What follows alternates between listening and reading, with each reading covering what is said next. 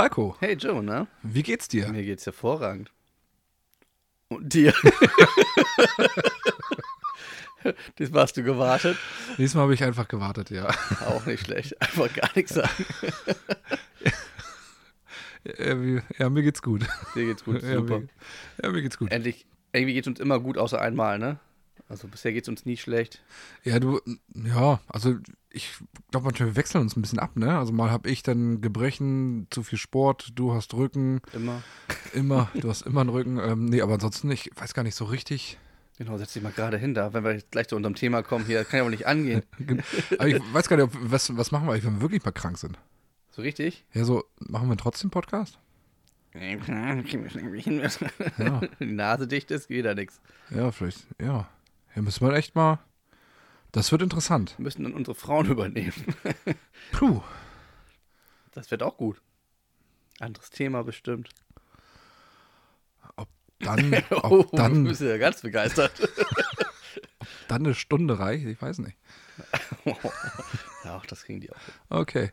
Ja, dann Ja, dann herzlich willkommen bei den B-Boys. Wie auf Tour. Wie auf Tour, so wie immer. Mit dabei Joe auf der gegenüberliegenden Seite Hallo, und einmal hier der Falco auf meiner Seite. das freut mich sehr. Mit dem heutigen Thema, was mir sehr schwer fällt, weil da kann man nicht gut bei gewinnen eigentlich, ist das Thema Erziehung. Von Hunden? Das haben wir gar nicht festgelegt, ne? Nee, tatsächlich nicht. Machen wir doch Erziehung von Hunden. Ach, da bist du besser drin. Ihr wisst ja, wie ich zu Hunden stehe. Ich dachte immer nur. Nur die kleinen Hunde, ne? Ja. Ja. Nee, zu dem Thema Erziehung im allgemeinen Bereich. Deine Erziehung früher, meine Erziehung früher, Erziehung heute, was war früher zu jetzt, Vielleicht wie wir erziehen. wie wir erziehen. Das ist das, was ich meinte. Ach so, ich dachte. Das ist das gefährliche Pflaster. Also, ja. Ja, das stimmt. Ähm, Ich finde das, ich finde das Thema aber total spannend, aber ich, ist auch ungerecht. Ne? Also ich muss ja sagen, wenn wir irgendwann mal über Fußball sprechen, dann hast du auf jeden Fall meilenweiten Vorsprung zu mir. Da bin ich einfach überhaupt gar nicht richtig, in, richtig drin, also vor allen Dingen nicht so wie du. Aber heute sprechen wir über Erziehung und da Dein- bin ich ja richtig Dein drin. Heimspiel, ne? Das ist ähm, super. Er, er, denkt, er denkt zumindest, dass er gut da drin ist. Ja, ich habe, ähm, ob ich gut da drin bin, weiß ich nicht, aber ich habe es ja gelernt, ähm, viele Jahre und habe den Job ja auch viele Jahre gemacht als, äh, als Sozialpädagoge, als Erzieher und ähm, daher, ich bin mal gespannt, was äh, ich heute so von mir gebe, beziehungsweise was ich so von dir höre. Und du dann nur Kopfschüttelnd sagst, Och, voll nö. vergeigt. Nee, vielleicht, vielleicht mache ich mir noch Notizen, wo ich mir denke, ah, interessant, so geht's auch. So kann man auch Scheiße bauen. Ja, dann fang doch mal an. Erzähl doch mal, wenn du schon in deinem Jobbereich bist. Ich denke, dass es auch sehr interessant ist, ähm, wie das dort abgeht. Ja, ich kann gleich von vornherein sagen, ähm, es werden ja wahrscheinlich auch, vielleicht gibt es ja die ein oder anderen Eltern, die uns zuhören, die also, die auch Kinder zu Hause haben. Nur weil ich das gelernt habe, heißt das nicht, dass ich das Nonplusultra habe oder ähm, eben das, die Weisheit mit Löffeln gefressen habe. Das garantiert nicht. Es gibt viele Eltern, die sind super und auch ähm, super talentiert in so vielen Sachen. Und ich muss zugeben, ich habe jahrelang die, die Schulbank gedrückt für dieses Thema. Bist du wie gemacht? Und nee, und ich, und als ich selber ähm, ein Elternteil geworden bin, da ähm, habe ich gedacht, ich kann gar nichts. Ich hatte sehr viele Vorstellungen von, ah, so läuft das und dies und, oh, und dass sich Eltern immer so anstellen und oh, die brauchen doch nur das und das ändern und schon läuft das. Ich habe das aus der Perspektive gesagt, dass ich da mit einem Kind gearbeitet habe, das zu mir nicht so eine intensive Beziehung hat, deswegen viel einfacher auch Sachen umsetzt, die ich sage. Hast du gedacht? Nee, das hat, das, also das hat in dem, in dem Job hat das super funktioniert. ja, genau. Aber zu nachher im Kind, also sein eigenes Kind, das mit mir Ping-Pong spielen kann, mit meinen Gefühlen, da habe ich gedacht, scheiße. Also jegliche, jegliche Taktik, die ich hatte, jegliches ähm, Know-how, was ich erlangt habe über die Jahre auch in der praktischen Arbeit, das war wie, ich war, ich fühlte mich wie ein Praktikanten. Praktikanten? Wie ein Praktikant, so. Ähm, mit meinen eigenen Kindern. Das war unglaublich. Also ich habe zwei Kinder, zwei Jungs, sind 20 Monate auseinander. Wow. Also ich hatte auch schon viele Mitarbeiter, mit denen, äh, also die, die, mit denen ich im Team gearbeitet habe, wo ich als Leitung fungiert habe. Also niemand hat es geschafft, mich so doll aus der Reserve zu kriegen wie meine eigenen Kinder. Ja, gut, ich kenne deine Kids jetzt auch und die, die haben natürlich Power, ne? Die haben Energie. Ein bisschen, ja. Ich Ne? weiß gar nicht, woher die es Von haben. der Mama. Ja, ich Ganz glaube auch. klar. Ja. Also, wenn ich dich so sehe, ist ganz klar die Mutti. Ja, ich glaube auch. Das, also ich sage auch jedes Mal, also das Aussehen haben sie von mir. Also sie sehen wunderschön aus, aber Ach, ja. ja, deine Kinder sind hübsch. Auf jeden Fall. ja und äh, intelligent auch. Das haben die auch von mir, glaube ich.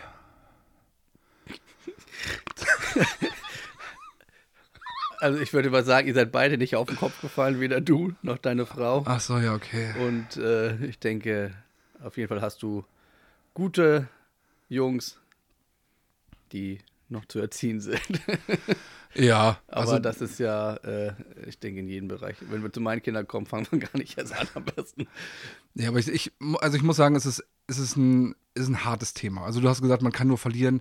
Ich Ja. glaube, Bei jeder man kann, anders machen. ja ne? genau, man kann, man, wenn man's, wenn wir jetzt auf die Goldwaage legen würden und wir würden davon sprechen, so läuft es ab, das tun wir nicht. Also wir reden ja von unseren Erfahrungen und von unseren Sichtweisen. Dann könnten wir vielleicht nur verlieren, aber man kann auch genauso gut, man kann bei keiner Aussage von dem, die wir machen und die andere haben, auch nicht immer nur gewinnen. Weil das ist, wir reden von unseren Perspektiven und das habe ich auch sehr stark lernen müssen. Unsere Perspektive sind nicht die der anderen. Also ich auch als Fachkraft höre mir ganz oft mittlerweile die Eltern an und versuche mich hereinzuversetzen, in welcher Lage sind die. Und Kinder, die einen letzten Nerv rauben und dass man die dann eben halt auch mal, und wahrscheinlich sprechen wir vielleicht auch noch später davor, davon, vor, vor Medien platziert, damit die endlich, endlich mal ruhig sind, damit endlich mal nicht die ganze Zeit kommt, Papa, Papa, Papa, Papa, mach dies, mach jenes, hier, Papa da, Papa da, Papa jenes. Und man kommt zu nichts, sagt man sich einfach, hier ist ein Film, Der geht 24 Stunden. den guckst du dir jetzt an und wenn der zu Ende ist, sagst du Bescheid, dann gibt's einen nächsten. so, und das äh, auch gerade in der, in der Corona-Zeit, also ich war auch sehr stark in, äh, im Homeoffice involviert. Und mein Homeoffice sah nicht so aus wie von wegen, ja, da kriege ich ein paar Büroarbeiten, die ich noch nebenbei machen kann. Nee, ich habe Videocalls gemacht, währenddessen im Hintergrund meine Kinder sich die Körper eingeschlagen haben. Und wenn ich nur Mitarbeiter und Zuhörer gewesen wäre, wäre super, aber ich war leitende Funktion. Da stehe ich da, hinter mir ähm, bricht das Chaos aus.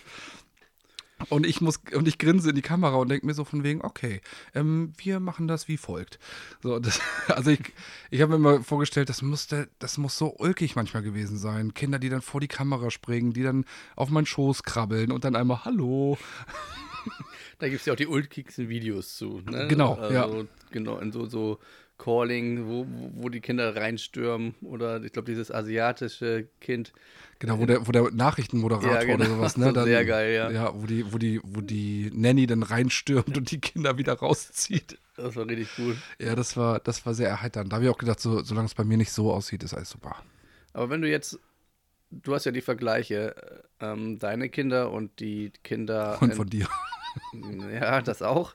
Aber von den Kindern in, in äh, deinem, deinem Erziehungsbereich, sag ich mal, Ja, in deiner Arbeit. Heim, Heim, Heim, und Kindergärten. Ja.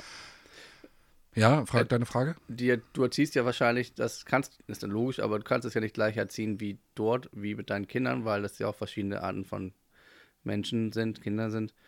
Aber kannst du sagen, das waren ja schwer erziehbare Kinder, die du teilweise hattest. Im Heim, ne? ja. Hm. So, und ähm, wie, wie gehst du damit um? Wie hast du da mit denen zum Beispiel dann die Erziehung dort gemacht und wie alt waren die Kinder da? Also ich würde immer, also es gibt, um das vielleicht nur so ein bisschen zu differenzieren, ähm, ich würde selten davon sprechen, dass die schwer erziehbar sind. Also man sagt das immer so sal salopp und natürlich würde ich das auch mit anderen Fachkräften, ohne dass hier ein Mikro läuft, wahrscheinlich auch sagen, schwer erziehbare Kinder. Aber es war eigentlich eher, dass die Kooperation zwischen oder die Erziehung zwischen Eltern und Kind sehr schwierig waren. So, diese Situation ist schwierig. Und ähm, das hat sich tatsächlich meistens aufgelöst, wenn sie im Heim waren. Nichtsdestotrotz waren ja viele Kinder auch ohne, dass sie es wollten da. Weil die Polizei kam, Jugendamt, und hat die aus den Familien rausgenommen und hat gesagt, so, ihr wohnt jetzt woanders, weil wir sehen, dass eure Eltern das nicht hinkriegen. Das war dann manchmal sehr tragisch, weil ich natürlich dann derjenige war oder auch meine Kollegen, die die ersten Gesichter waren und natürlich waren wir dann die Buhmänner. So, wegen euch bin ich hier. Mhm. Und ich wollte nie hier sein. Nichtsdestotrotz war dadurch, dass dass die Bindung zueinander nicht so doll war, war der Respekt manchmal ein bisschen mehr. Und dadurch, wenn ich dann gesagt habe, mach bitte dies und jenes und das ist gut und wir müssen uns jetzt darum kümmern, war die Kooperationsbereitschaft größer, als hätten wir schon eine Beziehung, die schlecht wäre. Oder die wüssten, ich muss nur das machen und dann tust du das und wenn ich das mache, dann regst du dich auf. Und das kam später. Umso länger die, umso länger die in dem, in der, in dem Heim waren oder in der Gruppe, ähm, kam auch diese Situation öfters. Also, dass die wussten ganz genau, ah, Joe brauche ich nur da drücken und dann ist der angefasst oder dann ist der, äh, dann ist der schlecht drauf. So, oder, oder sie wussten auch, fast drückt nicht da, weil dann ist der schlecht drauf und dann dürfen wir nämlich abends keinen kein Movie gucken. Ähm, das wäre scheiße, weil wir wollen unsere Moviezeit und wir wollen eventuell noch länger aufbleiben. Und im besten Fall ist am Wochenende auch noch Kinozeit. Ähm, also tun wir alles, damit Joe sich wohlfühlt. Und wenn Joe sich wohlfühlt, ist er immer sehr spendabel. Wenn Joe sich wohlfühlt, fühlen wir uns alle gut. genau, das ist dann äh, ein bisschen umgedreht wie ähm, Happy, Happy Wife, Happy Life. Mhm. Äh, happy Joe, Happy Life. und konntest du eine Differentiation, äh, also konntest du einen Unterschied äh, erkennen zwischen Junge und Mädchen? Also gab es. Huh. ja, also gab es ja. da Unterschiede zu sehen, ähm, weil das ja Kinder waren, die aus dem Leben gezogen worden sind teilweise also ich kenne auch von früher welche, die, jetzt, die auch im Heim gelebt haben oder die Probleme mit Eltern hatten. Bei mir waren es dann Jungs, die ich kannte und die waren wirklich, die waren schon ziemlich krass. Also und ähm, Mädchen, wie sind die da auch eher drauf, zickiger oder? Ja, ich würde, also ich würde tatsächlich behaupten, dass ähm, die Jungs haben oft, oftmals so eine auch Scheißegal-Haltung gehabt auch gerade in der Pubertät, dann waren die irgendwie so, oh, ja, gut. Und die hatten noch Potenzial, also sei es von Aggression bis hin zu stur, da hatten die Potenzial, aber das war wie so ein, ah, wenn wir das ganz doof übertragen, das war, dass die halt zu Hause wussten sie, was sie hatten, so ein bisschen. Und wenn die, wenn du gut mit denen warst, also wenn du, wenn die wussten so von wegen, ey, ja, Joe, der sagt auch manchmal, mach mal dies und hat, kommt immer mit den scheiß Regeln und Zimmer aufräumen und Hausaufgaben machen, das kotzt mich total an, der soll mich mal in Ruhe lassen.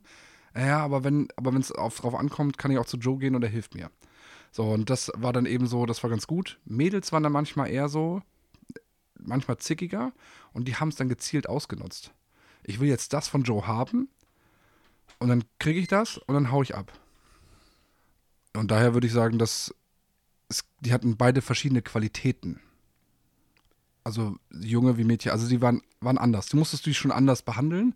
Was heißt anders behandeln? Du musstest anders auf die zugehen, ähm, weil der Zugang auch anders war. Wir hatten, ich hatte auch mal ein muslimisches Mädchen äh, in der Gruppe und das war schwierig, weil ich ein Mann war und sie hat ihr, ihr Zimmer war ihr, ihr Refugium, also da war, ging, niemand durfte da rein, vor allem keine Männer. Mhm. Habe ich auch total verstanden. Also wer jeder, jeder, jeder, der in, in dem Heim war und sagte, ey, hier in mein Zimmer kommst du nicht rein, war okay, gut. Musste man einhalten und gut, ne? Ja, war, war deren Privatsphäre und das habe ich auch respektiert. Ähm, aber sie hat ganz klar gesagt, hat, hier darf keiner rein, weil sie dann auch ähm, in der äh, in ihrem Zimmer dann das Kopftuch abgenommen hat und sie nicht wollte, dass man ihre Haare sieht.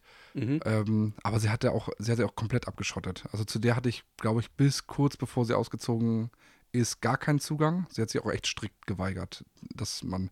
Sie kam an, manchmal um, ich sag mal, um 21 Uhr kam sie manchmal von aus irgendwelchen ähm, Moscheen, aus irgendwelcher irgendwelchen Schulen, dann eben halt von muslimischen Schulen und dann äh, hat sie angefangen, so gegen elf, zwölf, eins zu kochen. Manchmal habe ich es mitgekriegt und dachte mir so, von wegen, oh, echt jetzt?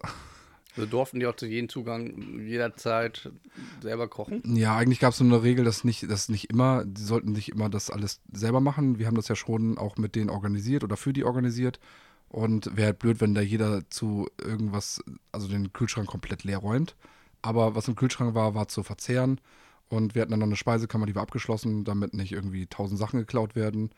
Aber das war immer schwierig, weil sie hat sich was gemacht und das fand ich auch gar nicht so schlimm, aber sie hat alles stehen lassen. also jeden Morgen, wenn ich dann aufgestanden bin, dann habe ich gedacht, gut, jetzt räume ich die Küche erstmal auf. Ähm, und einmal habe ich ihr dann die ganzen Sachen auf ihren Platz gestellt. Mhm. So, und habe gesagt, so, das sind deine Sachen. Ich weiß nicht, wo, wie die hergekommen sind, aber hat sie gesagt, ich habe hier nicht gekocht. ja, klar. Mhm. Hm. Naja, aber es war schwierig, war schwierig. Ja gut, du hast jetzt hier zwei Jungs, ne? Ja. Und ich habe ein Junge und ein Mädchen. Mhm. Und es ist genauso, wie du gesagt hast. das äh, ist schon ein Unterschied zwischen Junge und Mädchen in, pur. So, also gerade als Vater eines Mädchens, äh, die, die wissen genau, wie sie dich kriegen können. die sind natürlich so, so zuckersüß dabei, ne? Und äh, die, die wissen genau, wenn sie anders reden oder so, ja, ja, klar mache ich das. Und dann so eine Minute später, kann ich das haben? und du denkst so, ja, klar. Und der Junge sagt, ne, mache ich nicht. Ja, ja. Und dann zwei Minuten später, kann ich das haben? Und sagst du, nö. So, ne? Und da gibt es schon die Unterschiede. Junge Mädchen, da, das ist gar nicht so einfach, das, ähm, also in der Erziehung fair zu bleiben. Vor allem, weil das Mädchen bei mir in dem Fall auch noch jünger ist. Und da, da diesen Draht zu halten, ähm, gleich für beide, weil das versuchen jeder, das kriegt man nicht immer hin, aber man versucht natürlich komplett gleich zu sein äh, gegenüber beiden Kindern. Aber es ist halt, der Altersunterschied ist da und dann noch junge Mädchen ist gar nicht so einfach. Also wenn du zwei Jungs wie du, ich denke, es ist ein, ein Tick einfacher. Das würde also, ich, was das glaube ich, das kann ich mir gut vorstellen. Ich würde den, den Aspekt des, des Altersunterschieds, den würde ich, den würde ich, glaube ich, geschlechterunabhängig mitnehmen. Das habe ich nämlich auch mit meinen beiden Jungs. Mhm. Wenn der Große was fragt, wirklich lieb fragt, und ich sage, ist aber gerade nicht dran, weil Regel, ey, wir, ihr wisst ganz genau, erst gibt's ähm, Mittagessen und dann, weiß ich nicht, keine Ahnung, dann ab 15 Uhr gibt's äh, nochmal Naschi-Zeit äh, mit Süßigkeiten, Obst und Gemüse. Naja, Gemüse selten, aber Obst. Ja. Und, ähm, und dann, äh, wenn der, der Große sagt dann, ja, okay. Und dann kommt der Kleine und hat einfach die Geduld, auch eine halbe Stunde lang danach zu fragen, eine halbe Stunde lang rumzubocken, zu schreien. Und dann denkst du dir, dann, ja gut, dann kriegt er halt jetzt schon. Dann, so von, dann denkt man sich danach, Kacke, ey, der Kleine hat eine Belohnung gekriegt für sein, für sein Ehrgeiz. Verhalten, ja, für seinen Ehrgeiz, was ja grundsätzlich nicht schlecht ist, weil ich hoffe, er behält das auch für sein späteres Leben, dass er kein Nein grundsätzlich immer sofort akzeptiert. Aber eigentlich verstärke ich das, das negative Verhalten. So würden wir in der Pädagogik das immer sagen. Und äh, eigentlich nicht das positive Verhalten von dem Größeren, der eigentlich sagt, ja, okay, eigentlich müsste ich den immer, oh komm, du hast so Mhm. schön ausgehalten, du kriegst hier eine Viertelstunde früher, kriegst du deine Naschi-Zeit oder eine Stunde, ähm, weil du einfach so, du hast lieb gefragt. Nee, macht man nicht, weil man sich dann, weil ich in der Zeit mich schon um den Kleinen kümmern muss, der die ganze Zeit ähm, droht, ähm, die, die, die, äh, die Toilette abzureißen und ähm, das Bad unter Wasser zu setzen. jetzt Süßigkeit. Genau, richtig, genau so. ich zünd alles an. Mhm. Ja, also ähm, kann ich nur so bestätigen. Das ist halt äh, schwierig, dieses Alt und Jung. Ja. Ne? Also das, Und es ist, und ist ja auch irgendwie gut, ne? Wir kennen alle diese Klischees davon, dass man immer, dass die Älteren, ich weiß, na, du bist ja nicht der, der Älteste, aber auch nicht der Jüngste. Du bist ja auch so, so ein Kind, in Mitte. du bist ja so ein Kind wie ich, auch aus dem, so ein, so ein Sandwich-Kind. Und Ein Wunschkind. Bei uns waren die schlimmsten Kinder die Wunschkinder. ah, okay, ja. Ich gehöre dazu. Ich war eigentlich ganz verträglich. Meine Mutter hat immer gesagt, das ist, äh, ja, aber ein anderes Thema. Ähm, das, äh, die Erfol sind immer die erfolgreichsten, habe ich gehört. Die Sandwich-Kinder. Also die, die sich nach oben hin durchsetzen mussten äh, und nach unten hin aushalten. Das ist äh, ganz oft, dass man sagt, das sind die, die erfolgreichsten. Also alles richtig gemacht, würde ich sagen. Aber nichtsdestotrotz sind ja bei uns beiden ja nur zwei Kinder. Also es gibt keine Mitte. Und deswegen gibt es auch, glaube ich, oftmals eben diese, diese Kabeleien. Und Gleichberechtigung. Die wollen immer ja, Gleichberechtigung. Ja, Wenn, genau. ich den, wenn ich den bei den Cornflakes morgens fünf Nougat-Bits reinpacke und der andere Ja, hat sechs, genau. dann ist schon die Explosion Genau, gleich, gleich da. Ich zähle Ja. die Dinge ab. Ja, Ey, Ja. ich zähle Cornflakes ab. ja, das ist. Das muss man Das sich ist, mal reinziehen. genau, das ist genau das Thema auch bei, bei mir, dass, ähm, dass man, es darf nicht weniger sein. Ich hatte, glaube ich, letztes Mal ähm, Naschi-Zeit gemacht und dann war, ich teile diese, ich mache so kleine Schälchen fertig mit abgezählten Süßigkeiten. So, und äh, aber, aber nicht, aber nicht, weil ich, weil ich sage, das muss gleich sein, sondern weil ich für mich sage, das soll ra- rationiert sein. Es soll nicht, ich schmeiß da nicht zwei Tüten hin und sage, ja, fresst, wenn ihr, bis ihr fertig seid. ähm, weil sonst würde, würden beide versuchen, so viel wie möglich gleichzeitig reinzustopfen. Also hat jeder seine Schale, damit er weiß, das ist seins. Dann kippten die beide unabgesprochen diese, das letzte Mal, unabgesprochen ihre Dings aus und zählen und sagen so, ich habe fünf. Und der andere, ich habe sechs. Ähm, Papa, warum hat er fünf und ich sechs? Oder andersrum. Und dann war ich so von wegen, ja, ich hatte davon äh, keinen mehr, das war, war halt dann alle. Dafür hast du aber das, das andere. Und dann der andere guckt. Warum hab ich das nicht? Kannst vergessen. Ja, da sag ich so, ja, weil du davon da einen mehr hast. Aber ich will das auch. Wir, wir hatten mal die Situation, ähm, ich habe dann alles abgezählt, habe alles richtig gemacht, jeder hat gleich viel bekommen, aber die Farbe des Tellers war anders. Nein. auf dem einen war blau, auf dem anderen war rosa. Und was wollen denn beide? Beide wollen blau. Ja, super. Und ich sage dann, da geht zur Erziehung, entweder einigt ihr euch jetzt, welchen Teller es gibt, oder jeder kriegt gar keinen Teller. Und Papa isst beides auf. Ich Sucht es das. euch aus. Ich gebe euch fünf Minuten, euch zu einigen. Und das funktioniert dann, ne? Also bei uns zumindest Ja. funktioniert das dann, dass die sich dann einigen, weil wer gibt nach? Der Große. Das, das tatsächlich ist bei uns auch, dass ähm, der, der Große oft dann sagt, ja, dann hier. Und auch tatsächlich auch, also super süß, ne, wenn der Kleine wirklich am Heulen ist und der Große auch einfach nicht mehr ab kann, dass nur geschrien wird. Also, dass der, der Kleine schreit und sagt, ich will jetzt und ähm, sich an, äh, sich an, versucht am Mauerwerk vom Haus irgendwie äh, festzuhalten, damit das abreißt oder so. Ähm, dass er dann irgendwann dahin geht und sagt, ähm, ich würde dir denn das abgeben. Aber dir ist klar, dass nach diesem Podcast du keinen Job mehr kriegst in der Pädagogik, wenn sie hören, was du für Kinder hast, Wieso? die überall alles abreißen wollen und durch die meine, mein, also ich und meine Kinder haben bis jetzt überlebt. Also würde ich sagen, ich bin der beste Pädagoge, den man sich vorstellen kann. Natürlich, ich stimme dir dazu. 100 Prozent, ne? Mhm. Ich kenne auch keinen anderen. Ja, super. Äh, meine, meine Schwester ist Ergotherapeutin. Das hat, glaube ich, auch was bisschen, anderes, ja. komplett was anderes. Naja, ja. Aber es geht auch Es geht um Menschen, ja. Menschen und Behinderung teilweise auch, ne? Aber naja, Was, wie, jetzt hast du meine Kinder behindert genannt? nee, was hast du gerade gesagt? Ähm, nee, aber das ist, ah, das ist, ist so super schwierig. Du kannst, du kannst einerseits, und das finde ich ja eigentlich ja gerecht, dass du dem Großen eigentlich, und das würde dir ja wahrscheinlich genauso gehen, dem Großen, den kann man eigentlich mehr zumuten, den kann man mehr geben. Der hat eigentlich rein theoretisch auch ähm, eher verdient, mal, also auch mehr zu bekommen, auch länger aufzubleiben. Das ist bei, bei den beiden immer so, die müssen auch beide gleichzeitig ins Bett, weil wenn ich dem Großen sage, ey, du kannst noch länger bleiben, dann wird der Kleine nicht ins Bett gehen. Gut, Er sagt, das- das geht ja nicht. Und das, das Einzige, was ich oft mache, ist, wenn der Kleine eingepennt ist, dann sage ich dem Großen, komm, wir stehen nochmal auf. So, und äh, das, das akzeptiert er. Aber denke ich mir so von wegen, wir müssen die ganze Zeit tricksen, damit der Kleine seine Ruhe gibt, ey. Das ist, Also das machen wir nicht so. Also bei uns ist das schon so, dass die Kleine dann äh, ganz klar weiß, er ist älter, er darf länger aufbleiben. aber die haben getrennte Zimmer, ne? Die haben getrennte Zimmer. Ja, Ja, unsere nicht. ja okay.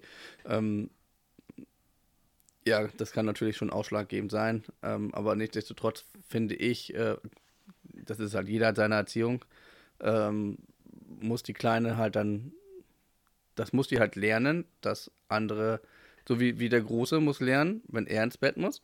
Mama und Papa dürfen aber noch aufbleiben, weil wir erwachsen sind und älter sind. So, und andersrum ist das dann bei der auch wiederum, ne? Das heißt, äh, ist halt die Erziehung so, die wir dann so führen. Aber das macht ja auch wirklich jeder anders. Und da kannst du, äh, ich finde auch, das soll auch jeder so machen, ähm, wie er es für richtig hält. Es, es bringt nichts, wenn man anderen reinredet. Ich habe das mal getan. So. Das bringt nichts. Also, Nee, es bringt nichts, ne? Ich habe Freunde, also ich wollte eigentlich gar nicht darauf hinaus, so, aber das sage ich jetzt doch. Ähm, das ist einer meiner besten Freunde, Mhm. so. Und die haben äh, bei den Mädchen immer noch das ins Bett gebracht oder bei jedem Mucks ging sie hin und dann haben sie auch noch in den Schlaf gesungen und und ich sagte, Leute, lasst das, ne? Ich sagte, wenn ihr das macht, habt ihr später auch die Probleme, so. Und natürlich wollen die nichts hören, ne? Das ist auch normal, so. Worauf ich hinaus will, ist, diese Ratschläge, die ich gegeben habe zu meinen Freunden, das so zu tun, wie, wie, wie ich gesagt habe, mhm. ähm, habe ich dann selber nicht dran gehalten, als mhm. ich mein zweites Kind gekriegt habe. Weil auch dort, es war gar nicht möglich. Mhm. Und das habe ich gar nicht, weißt du, ich habe das nicht, weil wir, unser erstes Kind haben wir ins Bett gepackt und hat geschlafen. So, fertig aus. Deswegen habe ich nie verstanden, was habt ihr eigentlich für Probleme? Macht das doch mal anders. So, ähm, und beim zweiten Kind war das bei uns dann so, das ging gar nicht. Du konntest machen, was du wolltest. Und dasselbe Problem hatten die halt auch.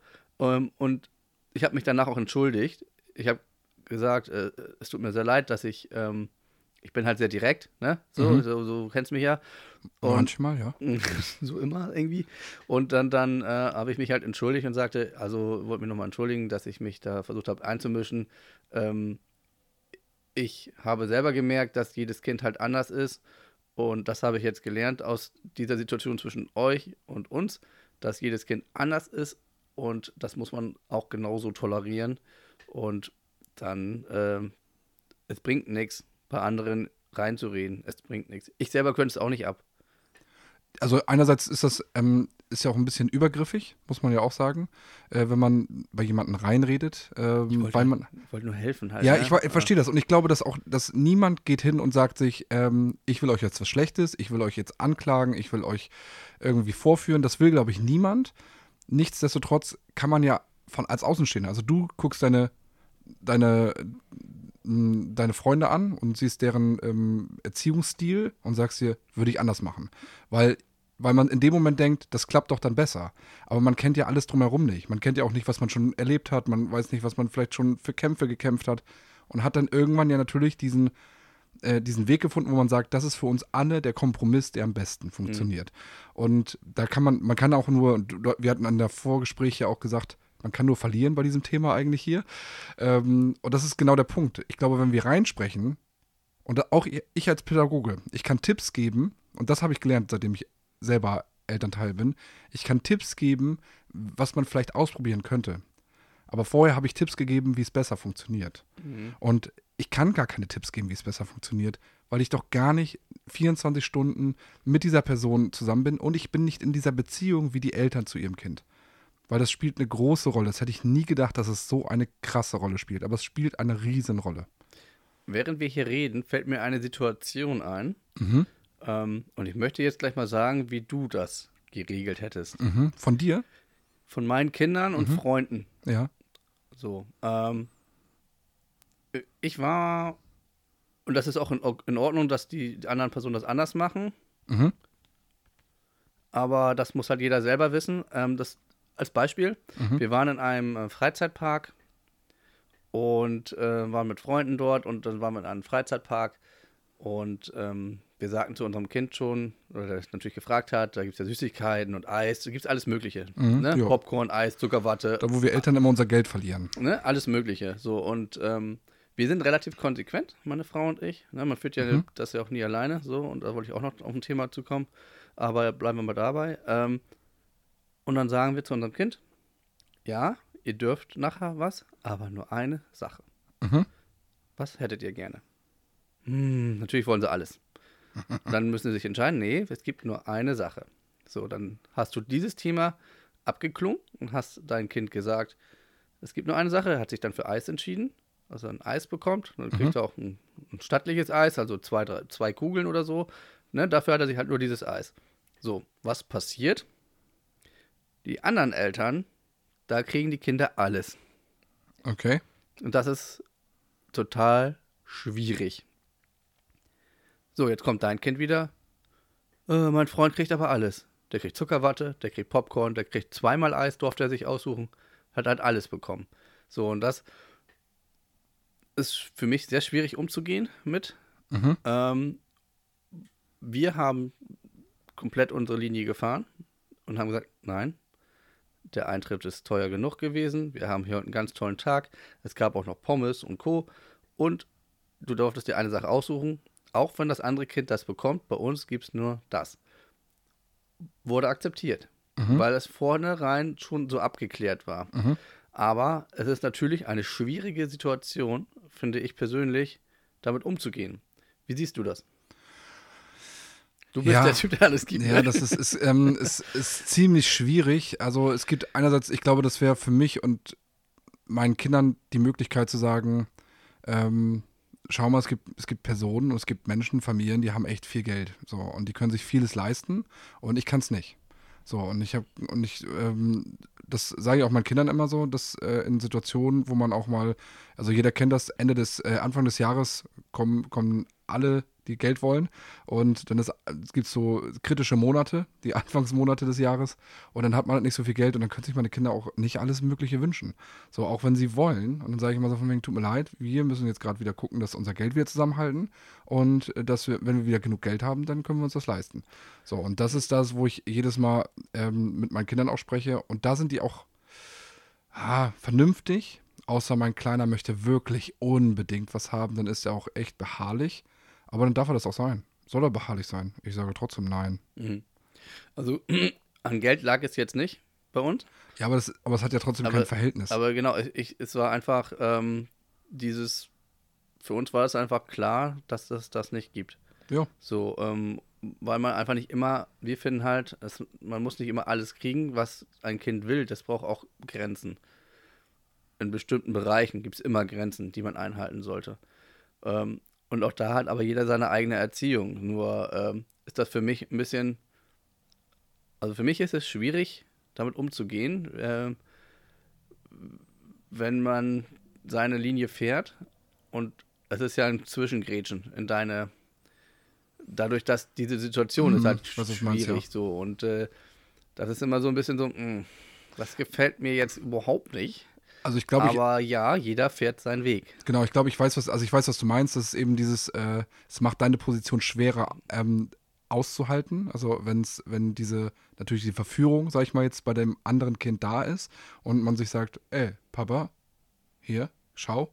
Warum ja? ich nicht? Warum ich nicht, ne? Hast du mich weniger lieb oder was? Ja, es ist schwierig. Also, ne? Ja, aber ich glaube, dass dieses eigentlich statt, dass es ähm, dass es für uns, glaube ich, eine Zerreißprobe ist, also für Eltern, die das dann eben halt auch ähm, durchziehen wollen. Das sind ja nicht nur du oder ich, sondern es sind ja viele Eltern, die das auch wollen, auch aus Prinzip her. Also wir reden ja hier auch tatsächlich teilweise eher um, um das Prinzip. Das gibt es gerade nicht, weil ich das gesagt habe. Ähm, und weil es unverhältnismäßig vielleicht aus unserer Sicht auch ist. Ähm, ich glaube, es hilft eher, dass, ähm, dass diese Sache durchzudrücken, statt ähm, dass das äh, und das Kind dann auch mehr lernt in dieser Situation. Aber erzähl doch mal, wie ist denn eigentlich deine Erziehung gewesen? Also die Erziehung, die du die ich erleben durfte. Ja, die erleben durftest. Von meinen Eltern. Da, meine Eltern hören ja nachher den Podcast nochmal an. es war hervorragend, die waren super lieb, ah. super ah. nett, es war alles gut. Ich, ich, kann das, ich kann sonst von mir erzählen. Nee, ich kann ruhig erzählen, ist alles gut. Aber du kannst von dir auch gleich erzählen. Ja, ja. ich kann, ich habe ich hab ja auch, ich hab auch Vorteile. Hm. Deswegen, aber erzähle ich gleich noch. Also ich bin ja das mittlere Kind, wir sind fünf Kinder. Ähm, Boah, und, schon ähm, viel, ne? Ist viel, ja. Also, ihr, wart eine Groß, ihr seid eine Großfamilie. Ja, also meine Mama hat sehr früh das erste Kind bekommen, da war sie 16 und das letzte Kind war sie 36. So, und dann haben wir noch eine Adoptivschwester, die aus Südkorea adoptiert worden ist. Sozusagen auch meine ältere Schwester. Und mhm. ähm, also unsere Erziehung war eigentlich schon eine relativ strenge Erziehung. Also wir wurden streng erzogen, aber mit viel Liebe, mhm. aber streng. Ne? Und ähm, als mittleres Kind hatte ich es einfacher als die Älteren. Denn ich bin in der Phase groß geworden. Du warst ja auch das Wunschkind. Ja, haben ne? wir schon mal gesagt. Ich war auch das Wunschkind. Wunschkind war Nummer zwei, drei und äh, vier sozusagen. Also äh, Adoptivkind ist natürlich auch Wunschkind gewesen. Mhm. Ne? Ja, das ja, muss man sich ja für entscheiden. genau. Deswegen waren es eigentlich drei von fünf mhm. Wunschkindern. Und ähm, das erste und letzte waren, waren halt keine Wunschkinder. Weil, ne? das, das wissen sie auch alle. Das hört sich so übel aber an. Aber ich bin so froh, dass, äh, dass die alle da sind. Ähm, und äh, wir sind fünf Kinder, die sich immer noch gut verstehen. Mit zwei davon arbeite ich sogar noch in einer Firma zusammen. Wir sind drei Chefs und äh, harmoniert auch schon sehr lange gut.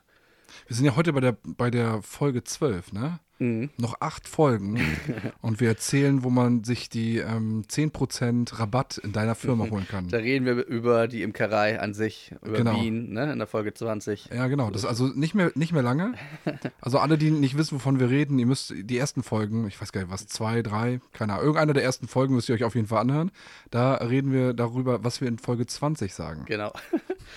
ähm, zur Erziehung zurück wie gesagt, es, ich hatte es halt leichter. Ähm, erstens, weil in der Phase, wo ich geboren wurde oder da, wo ich auch schon ein bisschen älter war, ähm, ging es uns finanziell am stärksten gut. Mhm. Das heißt, äh, wir hatten da nicht so viele Geldsorgen, was ein, Mag, magst ein du sagen, welches Jahrgang, welcher Jahrgang du bist? ich bin 86er Jahrgang. Mhm. So, und ähm, wenn ich dann mal Ärger bekommen habe, und das war bestimmt auch zu Recht manchmal, manchmal auch nicht. Können wir gar nicht ähm, vorstellen. Ich selber war, war ein schwieriges Kind als Kind. Ich war so wie dein Jüngster, würde ich sagen, sehr wirbelig Ah, und okay. ähm, voller Energie. Und ähm, weil ich auch ähm, als Baby nur geschrien habe, ähm, weil ich wohl Koliken hatte ganz stark. Mhm. Ja, okay. Ähm, aber was ich sagen wollte ist, wenn ich dann mal Ärger bekomme, hatte ich halt gleich drei ältere Geschwister, die sich dann vor meine Eltern gestellt haben sagen, lass mich in Ruhe. Ach echt? Also die Bindung zu deinen Geschwistern war schon sehr gut. Ja, also meine, meine große Schwester, äh, also die zweitälteste, die ähm, hat mich auch schon sehr viel, ähm, ja, wie so eine Nanny. Also ich war sozusagen immer mit ihr schon viel unterwegs. Sie ist viel mit Mhm. mir spazieren Mhm. gegangen und hat sich mit viel mit mir beschäftigt. Also sie war Okay. die große Schwester und ähm, mit der ich einen sehr guten Draht äh, immer noch habe, aber auch hatte. Und ähm, die hat halt sehr viel auch Zeit mit mir verbracht. Mhm. So, also weil natürlich auch meine Eltern beide beschäftigt waren und, und, ähm, ich dann halt natürlich dann auch noch klein war und die halt auch schon ein bisschen älter waren, dadurch, dass die so früh schon da waren, im Gegensatz zu mir. Ne? Ich weiß gar nicht, wie alt. Mein größter Bruder ist, der Ahnung, ist jetzt 14 Jahre älter als ich und Okay. meine größere Schwester ist dadurch 11 Jahre älter als Ah, ich. okay. So, und das heißt, ich wurde geboren, sie war schon elf. Das Mhm. heißt, sie hat sich dann auch dann immer mehr mit mir schon. Ich war auch so in ihrem Freundeskreis. Ne? Ich war, war, war so, jeder kannte mich, weil ich auch immer irgendwie, weil ich so, weil ich so wirbelig war und, Okay. ne, und so bekloppt war so und, äh, und so viele Sachen gemacht habe als Kind und Und ihr habt ja auch schon immer in der Region ja auch gewohnt, ne? Ja, wir sind, also ich selber bin, abgesehen von meiner Lehre und ähm, meiner Frau und äh, die Reisen, die ich getätigt habe, immer in unserem Ort geblieben, ja. Das heißt also, ihr habt ja auch als Familie eine Tradition und da bleibt das ja auch nicht aus, wenn dann irgendwann mal dieser Falco dazugekommen ist. Richtig. Wir sind immer in diesem Dorf geblieben, haben jetzt zwar ein, zwei Straßen weiter jetzt ein anderes Haus gebaut und so. Aber ich wohne jetzt in dem Haus zum Beispiel drin, wo, wo ich früher aufgewachsen bin. Das haben wir Das ist schon renoviert. cool. Ja, wollte ich nie. Ja, Das hatte andere Hintergründe wegen der Firma halt. Ne? ja, aber was man will und was man dann Ja. kriegt. Aber eigentlich ist das schon cool. Ja. Also heute würdest du sagen, oder ist es, oder würdest du immer noch sagen, ah, Also hätte ich das man hätte es schon noch anders machen können. okay. Also ich bin jetzt nicht unzufrieden, ich bin auch glücklich da, wo ich bin, ähm, aber es ist, war früher halt so, äh, die, die Imkerei war direkt, ist dasselbe Gebäude und das war so, ein, so wie so eine Cowboy-Tür, ging teilweise ein Weg zum, zur Imkerei.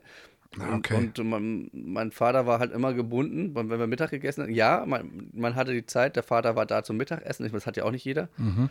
Ähm, das hat man natürlich als Kind gar nicht so wahrgenommen, dass das gar nicht normal ist. Aber in dem Fall war es immer so, hat halt immer irgendeiner gestört. Ne? Hat Mhm. angerufen, dies und das muss geregelt werden und, und ich wollte genau das nicht. Okay. Und, Und jetzt, jetzt, habe, du auch ich, daneben. äh, Ja. habe ich das schon nicht so enorm, wie es früher war, weil ich schon sage, nee, ich habe jetzt, äh, ähm, ich esse jetzt Mittag und dann kommt trotzdem mal ab zu. Aber wir sind ja auch drei Chefs, von daher äh, ist das auch nicht, dass ich immer nur der an, alleinige Ansprechpartner bin. So. Aber, Mhm. aber so, so, das war immer so mein, mh, das wollte ich als Kind immer nicht. Ich wollte nicht so, das auch nicht so. Aber es ist nicht schlimm, dass es jetzt so ist. Und wie gesagt, wer hat das schon, dass der Papa auch zum Mittag eigentlich immer da ist? Heutzutage ja noch weniger als früher. Genau, und ich- Und, Bei ja, mir ist das schon so, dass ich das dann kann. Ne? ja, Ja, zu, aber zur Erziehung, wie gesagt, ich habe, wir hatten jetzt ja schon mal mit, als Thema mit, äh, mit wenig Taschengeld und ähm, dafür konnte man sich das relativ früh erarbeiten. Ähm, ich musste auch viel machen. Ähm, was heißt viel? Also es gibt bestimmt Menschen, die viel, viel mehr machen mussten, aber ich musste schon, das ist eigentlich, für mich ist das normal, so werde ich meine Kinder auch erziehen, Rasenmähen, Laub wegmachen, im Haushalt helfen. Das ist für mich normale Erziehung, das gehört auch dazu, aber heutzutage kenne ich viele, wo, wo Kinder gar nichts mehr machen müssen. Mhm, ja. Das ist so ein Punkt, wo, Punkt, wo ich wieder sage, Ein Punk ist das auch, ja. Also so würde ich das jetzt nicht machen. Und das ist Mhm. immer so, es fällt mir dann halt immer schwer, meinen Mund zu halten. So. Und das, das lerne ich. Aber so. Und Außer du willst keine Freunde mehr haben. Dann, dann mach weiter genau, so. genau.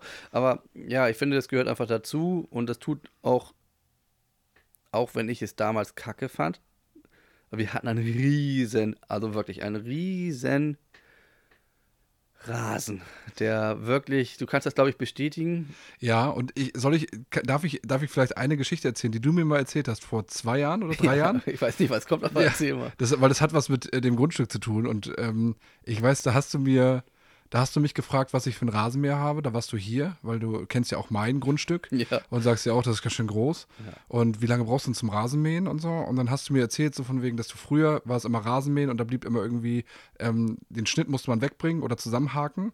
Ähm, weiß ich nicht genau, wie das war. Da hast du, ähm, und da hast du gesagt, so von wegen, und jetzt? Jetzt, wo wir nicht mehr den Rasen mähen, da kauft mein Vater einen Rasenmäher mit Mulcher. Ja. Dass es niemand mehr wegmachen muss. Und Also es war so, dass wir das nicht selber wegmachen mussten, ähm, aber es war halt ein wirklich ein Handrasenmäher. und dann die Korb und, immer ausleeren, und, ne? und äh, ohne, es war einer ohne Korb ausleeren, Okay. das schon. Es war halt eine Riesenfläche, also Ja. zwei, zwei, zweieinhalb Stunden bis drei Stunden Ah, Rasen. und dann so den Handrasenmäher. Also so richtig schön. Und dann war das so, dass wir ja noch einen Café hatten und da waren halt immer Tische und Bänke, die auf dem Rasen sahen, die musst du erstmal alle zur Seite stellen, Mhm. wegpacken. Das, da war immer noch, dann hatten wir einen Teich, wo du drum rumdrehen musstest. und, und ich musste das zweimal die Woche machen. Ja, Rasen wächst schnell. Ne, zweimal die Woche, weil wir, wir sagen immer unseren, na, ich darf jetzt meinen Nachnamen nicht, aber äh, äh, der Superdünger. Ne? Ja, okay, Oder mein ja. Vater hat so einen Superdünger, der, der, der wächst der Rasen äh, wie ein Atompilz. Ja. Und ähm, ja, das waren so kleine Aufgaben, aber das war so Pflicht, Rasenmähen, immer. Gab es Ja. auch kein Geld für, finde ich auch in Ordnung. Da sollte es auch kein Geld für geben für sowas. Das ist einfach selbstverständlich. Ähm, und wir fangen jetzt bei unseren Kindern an, äh, die sind ja wirklich noch klein, ne? Aber so, so kleine Aufgaben wie ähm, Geschirrspüler ausräumen, wegräumen, das machen die so auch noch ganz gerne ab und zu. Also der Große ist jetzt schon wieder so, ne, will nicht. Ähm, oder einfach ein bisschen, ja, wenn wir in den Garten gehen, müssen sie helfen. Mhm. Das ist wirklich, es ist ja ist spielerisch, ne? Aber Ja, es ja, ist klar. trotzdem, ähm, wir wollen das einfach anfangen. Meine Frau ist da noch ein bisschen mehr her, hinterher als ich, ist auch gut so. Und ähm, damit das einfach schon mal so drin bleibt. Man muss aber auch sagen, es fängt, ich erziehe meinen Sohn schon so, dass ähm, wir haben ja die Imkerei und bei uns gibt es jetzt auch echt noch kein Taschengeld im Ach- mit acht. Also der kriegt er, er kriegt zwei Euro in der Woche. Mhm. Das ist schon eigentlich schon viel zu viel, finde ich. Aber er kriegt da schon.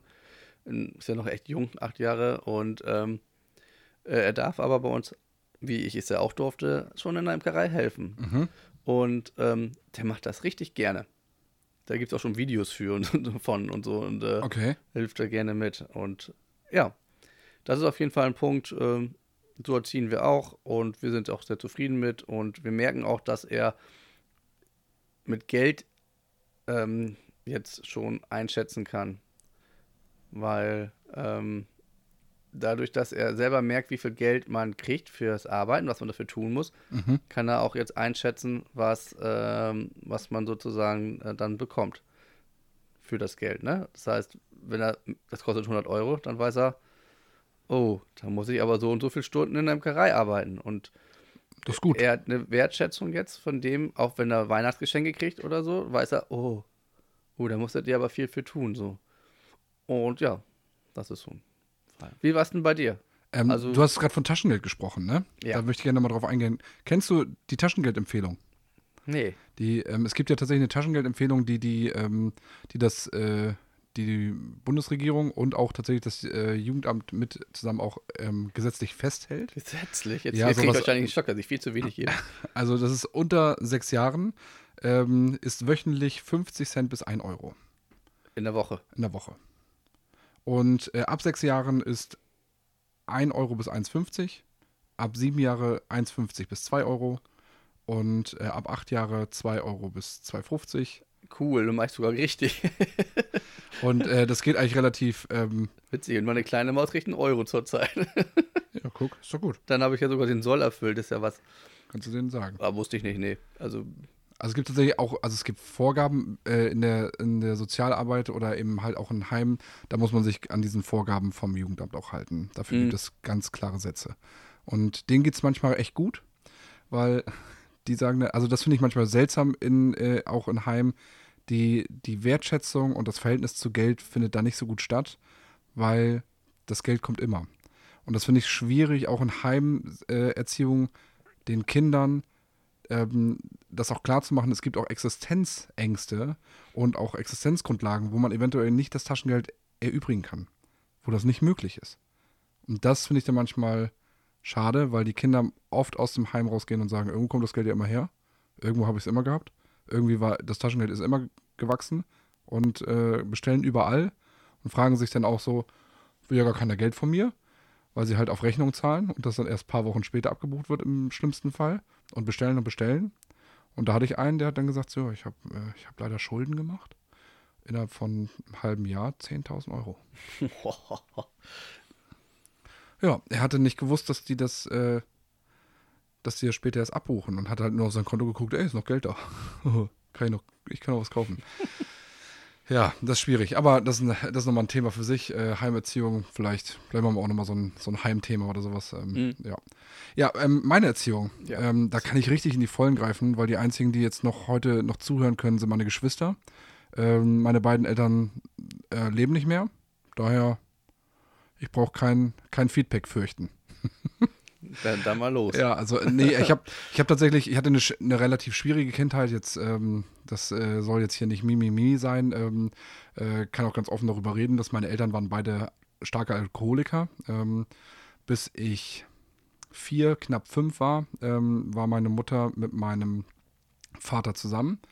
Und die haben wirklich, also schon, schon stark getrunken. Also es, es gibt viele, viele Erinnerungen aus meiner jungen Kindheit, äh, wo ich meine Eltern habe streiten sehen und nicht streiten anschreien, sondern sich wirklich auch schlagen. Ähm, ich kenne meine Eltern auch total besoffen im Wohnzimmer liegend. Du Ähm, kannst dich auch noch komplett erinnern an ja, ich kann mich an einige Sachen erinnern. Ich kann aber auch sagen, dass, ähm, dass die Liebe von meinen Eltern zu mir, ich kann es ja nur von mir behaupten, ähm, auch da war. Mhm. Also es war nicht so, dass ich sage, dass sie, also sie haben, ich kann mich nicht daran erinnern, dass die mich wirklich geschlagen haben, drangsaliert haben. Ähm, ich kann mir schon vorstellen, damals, also ich bin 84er Baujahr, vielleicht auch dazu, dazu mal, dass es, ähm, da war die Erziehung noch ein bisschen anders. So, da, also sag ich mal, dass äh, ich würde zum Beispiel, ich würde meine Kinder nicht schlagen. Damals war das aber nicht ganz unüblich. Also so einen heftigen Schlag auf den Hintern oder, also das war's, ne? Also nicht ins Gesicht oder sowas. Aber das war schon so eine Sache, die, das war schon legitim. Da hätte auch niemand gesagt, so von wegen, was macht die da? Sondern da wäre es endlich, ja, endlich mal. Ne? Also das so Wurde auch die, mal Zeit. ja, da wurde auch mal Zeit hier. Quakt das Kind die ganze Zeit rum, jetzt muss auch mal einen auf den Hintern kriegen. Hat mich jetzt, ich will das unbewertet lassen. Ähm, ich sitze heute hier, ich kann mich auch nicht daran erinnern, dass mich das heute irgendwie prägt. Also es gibt keine, für mich keinen kein Trigger, der sagt so von wegen, oh, ich, äh, wenn ich darüber rede heute, dann kriege ich Gänsehaut. Das kann ich nicht sagen. Und meine Mutter hat sich dann irgendwann aufgrund dessen, dass sie uns als Kinder einfach so liebt, sich von meinem Vater getrennt, als ich knapp, äh, knapp fünf war. Und mein Bruder ist gerade geboren, der war unter einem Jahr ähm, und hat sich in eine ähm, Entgiftung ähm, begeben, um dann eben halt trocken zu werden. Also eine Trockenalkoholikerin hat sie auch äh, jahrelang, also einige Jahre lang geschafft. Und dann diese Hauptphase der Erziehung war meine Mutter relativ, ich würde sagen, sehr modern. Weil sie das, die Erziehung eigentlich zu uns als Kindern und ich kann es, wie gesagt, auch nur ähm, auf mich stark beziehen, war eher eine Kooperat kooperative Erziehung. Also, was möchtest du? Sie hat auch oft mit mir darüber geredet, wie das dann war. Also, das damals der Alkohol. Ich glaube, sie hatte, hatte sehr viel Angst, dass diese, diese Situation, diese Jahre, wo sie so exzessiv Alkohol getrunken hat, bei mir einen Schaden hinterlässt. Also einen psychischen Schaden. Mhm. Und deswegen hat sie sehr viel mit mir darüber geredet. Sie hat auch Unmengen Schulden gemacht. Sie hat mit meinem Vater, ich glaube, ein, zwei, drei ähm, Kneipen gemacht. Also das ist super. Wenn du Alkoholiker bist, dann ähm, mach eine Kneipe auf. dann geht dir der Stoff nicht aus so schnell. Je. Und ähm, ich weiß, ich kann es gar nicht mehr genau sagen. Ich glaube, es waren 80.000 D-Mark Schulden. die hat sie dann tatsächlich dann ähm, mit äh, einer Ausbildung machen, die sie vorher nicht hatte, eine Ausbildung machen ähm, und meinem äh, damaligen Stiefvater haben sie zusammen diese 80.000 abbezahlt. Auf relativ kurzen, kurzen Weg, also recht schnell das alles versucht. Und daher kommt auch mal die Erziehung, dass meine, meine Mutter speziell immer auch über Geld, sie hat über Geld geredet ähm, und hat über, über Wertschätzung anderen Menschen oft gesprochen. Ähm, sie hat, also, dass, dass ich dass ich nett sein soll, dass ich keine diskriminieren soll, was auch nicht so gut ging, weil ich selber ja ähm, als Zugezogener in ein Dorf aus der Großstadt der die Randgruppe war. Also ich war der, wir hatten das ja schon mal erwähnt, äh, der, mhm. der Aussätzige. Und aber meine Mutter hat immer gesagt, so von wegen, dass ich nicht böse sein soll. Und ähm, das wird schon. Und ähm, äh, dass ich trotzdem freundlich bleiben soll. Und das war mit allem, was sie auch nicht gesagt hat, war es eigentlich immer so von wegen, ähm, ich liebe euch. Also ne, uns als Kinder, ich liebe euch. Und selbst, und äh, selbst die Jahre danach, und das, äh, vielleicht machen wir auch mal einen Podcast über Eltern, ähm, aber selbst die Jahre, kriegst schon große Augen, ähm, selbst, die, selbst die Jahre danach muss ich sagen, dass ähm, ähm, meine Mutter selber eigentlich ein sehr schwacher Mensch war. Also kein, kein Mensch, die, sie, sie war, sie hat da sehr viel Stärke gezeigt, aber sie war selber sehr zerbrochen. Also ich glaube, dass die Jahre zuvor und auch das, äh, wie sie zum Alkohol gekommen ist und ähm, war auch eine, ich glaube, sie hatte sechs oder sieben Geschwister. Hm. Ich bin mir nicht so ganz sicher. Und äh, war, glaube ich, das einzige, die einzige noch leben, das lebende Mädchen, weil ich glaube, die älteste to äh, Schwester von ihr ist äh, recht früh gestorben. Ähm, und das war, und ich glaube, sich durchboxen in so einer Situation, auch, auch ihr Vater hat sich ähm, erhängt, der kam aus dem Krieg und der hat sich, ich glaube, wenn ich das richtig erinnere, auf dem Dachboden erhängt. Ähm, ich hatte auch keine, keine, keine rosige und ähm, sanfte Kindheit und das war, glaube ich, eben, dass sie selber einfach für uns stark war. Also ich glaube, die Motivation, uns was Gutes zu tun, hat ihr, hat ihr einfach geholfen. Und das ist das, was mich am meisten prägt. Ähm, lieb deine Kinder. Und das ist auch das, was ich am Anfang nicht ganz verstanden habe und was ich jetzt als Eltern immer mehr verstehe. Ähm, bei allen Mist, der passiert, bei allen Sachen, wo ich mir denke, ich kann nicht mehr, da scheiße ich auf, auf, auf Regeln. Also im, im Sinne von, natürlich passt ja auf, dass den Kindern nichts passiert, aber es geht eigentlich dann nur noch darum, ich liebe euch einfach. Also es gibt nichts, was ich mehr liebe tatsächlich. Also egal wen. Also egal wen, in, äh, sei es in meiner Familie, sei es Person, es gibt niemanden, den ich mehr liebe als meine Kinder. Ja. Und, so. und, äh, und wenn, da kann nichts zwischenkommen und wenn die sich mies verhalten, ähm, dann ist mein, mein Frust darüber, dass sie es nicht machen sollen, gleich genannt mit der, mit der Vergebung, dass sie es getan haben. Und und deswegen ist man einfach so, es gibt so viele Situationen, wo ich denke, ich kapituliere jetzt eigentlich gerade, auch als, als Mensch und als Vater, dass ich, ich kriege das hier nicht auf die Reihe. Irgendwie, ihr hört mir nicht zu, ihr wollt irgendwie nicht, äh, ihr wollt mir nicht zuhören. Ich bin anscheinend keine Autoritätsperson hier. Was ist denn hier los? Ähm, und dann gehe ich manchmal einfach nur hin, dann nehme ich die in den Arm und sage, ich liebe euch einfach. Also ich, auch wenn du jetzt gerade nur rumboxst, also gerade mein kleiner Sohn, dann nehme ich den in den Arm und sage, ich liebe dich einfach. Und dann sage ich das drei, vier Mal und dann irgendwann hört er auf und guckt mich an, ja, ich liebe dich doch auch. Mhm. So, und dann ist manchmal Situationen echt schon, die sich dann entkräftet haben. Aber ansonsten ähm, ist das ist das Einzige, was bis jetzt, wo ich merke, das zählt. Also bei allen Sachen, also Regeln anhalten, meine, meine Fachlichkeit, meine, mein Know-how aus der, aus der Arbeit, das hilft mir ganz oft. Also ganz oft hilft mir das, dass ich auch denke, okay, das ist eine Phase, okay, durchhalten, das regelt sich gleich wieder oder, oder ich sehe vielleicht Ansätze, wo von wegen, oh, das könnte schwierig werden, da müssen wir vielleicht mal drüber sprechen.